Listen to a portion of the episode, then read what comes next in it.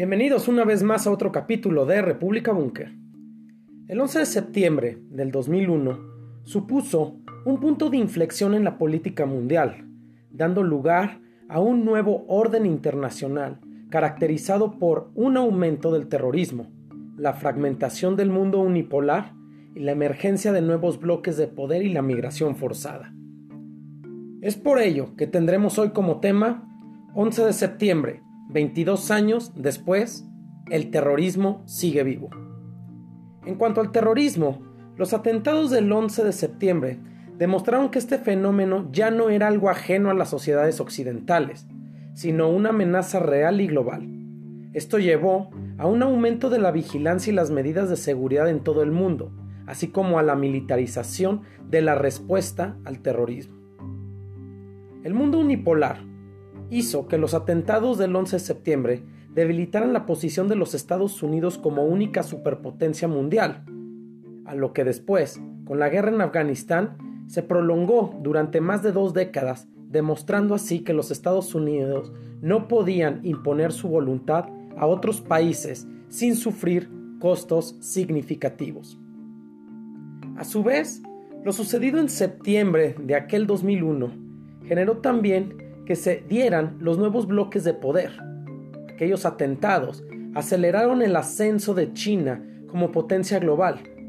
China, que se había mantenido al margen de la guerra contra el terrorismo, aprovechó la oportunidad para reforzar su posición en el mundo.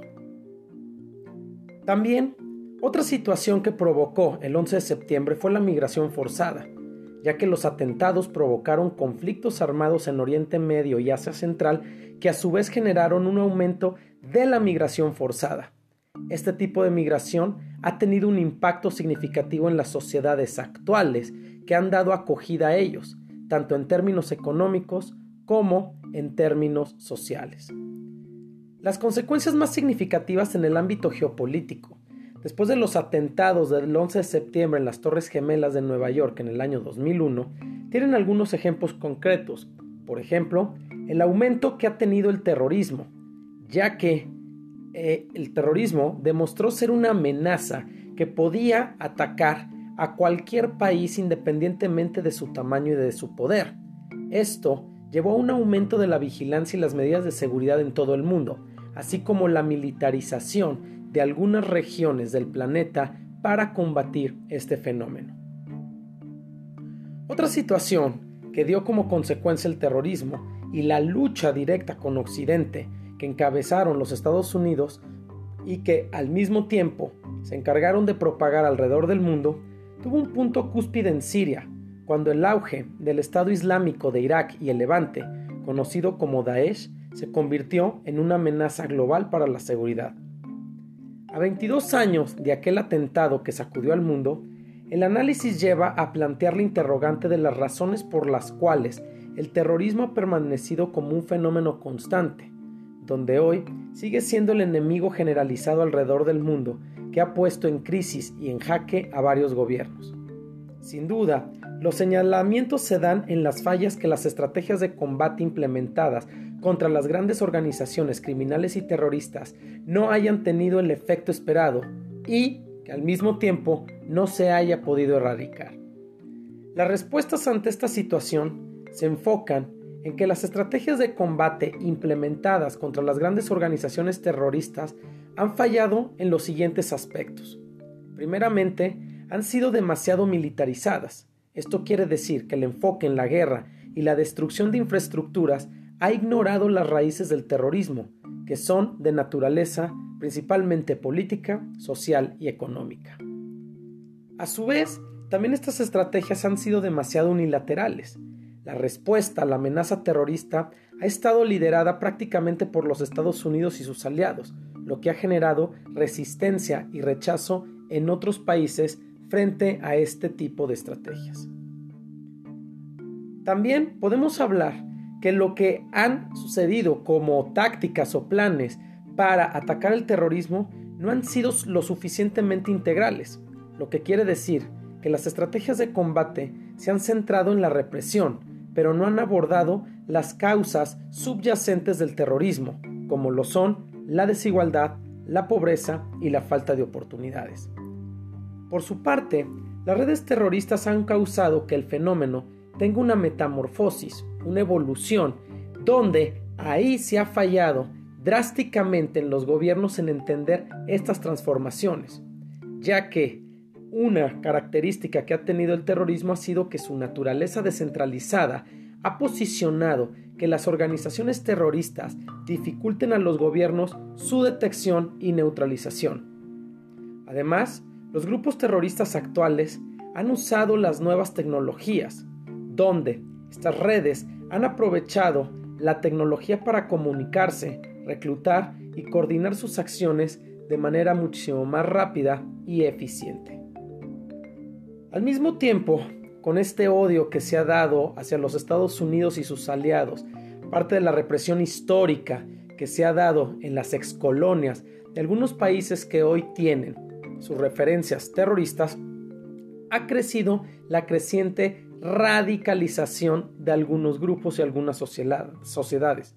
El aumento de la polarización y la inestabilidad en el mundo ha generado un caldo de cultivo para que la radicalización y el terrorismo sigan con su auge. Para combatir eficazmente el terrorismo es necesario adoptar una estrategia integral que combine los siguientes elementos. Primeramente, un enfoque que sea político y social. Para abordar las raíces del terrorismo es necesario abordar las, causas coyunturales que son la fuente de estos actos y de estos grupos de donde se mantienen y se alimentan. Como hemos dicho, la desigualdad, la pobreza, la falta de oportunidades y el hecho de también estar cercados por situaciones políticas o también señalados de manera estereotipante, de manera negativa, ha provocado que algunas sociedades se refugien dentro del terrorismo para tratar de salir adelante. La cooperación internacional también ha sido un problema para el terrorismo o con el terrorismo porque el terrorismo es un problema global que requiere una respuesta internacional coordinada, lo cual ha sucedido en algunas ocasiones en el tema de Daesh, pero en otras, en otras ocasiones lo que ha sucedido es que los países luchan de manera aislada y sin cooperación frente a estos grupos. También se necesita tener un enfoque de prevención, ya que la prevención es fundamental para evitar que las personas se radicalicen y se conviertan en terroristas. Esta estrategia debe de ser flexible y adaptable para lograr entender la evolución del terrorismo. Hoy en día vivimos en un mundo cada vez más globalizado y conectado, y el terrorismo seguirá siendo una amenaza, pero es posible combatirlo de manera eficaz si se adoptan las medidas adecuadas. Según el Índice Global de Terrorismo del año 2023, los países que más sufren de la violencia ocasionada por los grupos terroristas en la actualidad son, primeramente, Afganistán, que sigue siendo el país más afectado por el terrorismo, con un total de 10.000 víctimas mortales en el año 2022. El país está sumido hoy en día en un conflicto armado desde la caída del régimen talibán en el 2021 y los grupos terroristas aprovechan la inestabilidad para llevar a cabo sus ataques. Nigeria es el segundo país más afectado por el terrorismo, con un total de 5.500 víctimas mortales en el año 2022. El país sufre ataques de varios grupos terroristas, incluyendo Boko Haram y el Estado Islámico de la provincia africana occidental, conocido como el ISWAP. Pakistán es el tercer país más afectado por el terrorismo, con un total de 4.500 víctimas mortales en el año 2022. El país actualmente sufre ataques de varios grupos terroristas, incluyendo el Tehrik-e-Taliban Pakistán, conocido también como el TTP, y el Estado Islámico de Pakistán, conocido como el ISKP.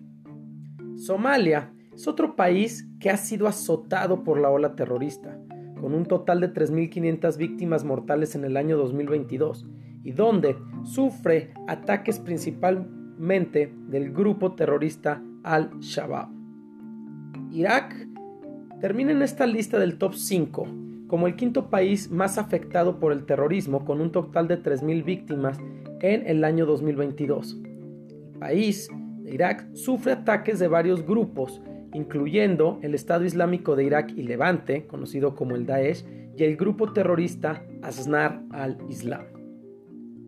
En cuanto a las organizaciones terroristas que llevan actualmente el mando del poder alrededor del mundo, se pueden destacar que actualmente Daesh es una organización terrorista yihadista que se proclama a un califato. El grupo controla grandes territorios en Irak y Siria y ha llevado a cabo ataques en todo el mundo. Hoy podríamos considerarlo como la red terrorista más grande del mundo. Al Qaeda, que mediáticamente ha sido la más conocida, es una organización terrorista que se fundó en el año 1988 y el grupo ha llevado ataques en todo el mundo, siendo la cabeza principal de los atentados del 11 de septiembre del 2001. Tehrik e Taliban Pakistán, conocido como el TTP, es un grupo también de corte yihadista que se fundó en el año 2007. El grupo actualmente opera en Pakistán y ha llevado a cabo ataques en el país y en otros países dentro de la región.